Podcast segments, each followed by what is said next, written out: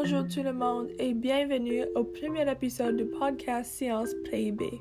Je suis Olivia et aujourd'hui, nous allons discuter de la question quels sont les facteurs qui peuvent déranger les cycles biochimiques? Les facteurs qui peuvent déranger les cycles biochimiques peuvent être naturels ou créés par les humains. Il y a beaucoup de différentes sortes.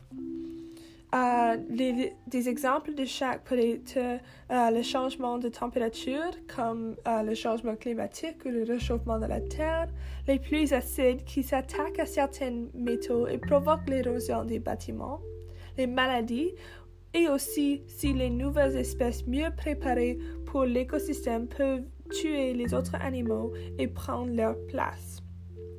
Pour les différents facteurs qui peuvent être créés par les humains, il y a d'abattage, les insecticides comme le DDT ou des autres qui tuent beaucoup de différents organismes chaque année, la pollution où beaucoup des organismes se respirent de l'air souillé ou de l'eau contaminée, et aussi la chasse où les animaux sont tués pour le sport et des trophées par les humains à exhiber. Eh bien, c'est la fin de l'épisode. À la prochaine fois, nous parlerons de la bioaccumulation. Merci pour écouter.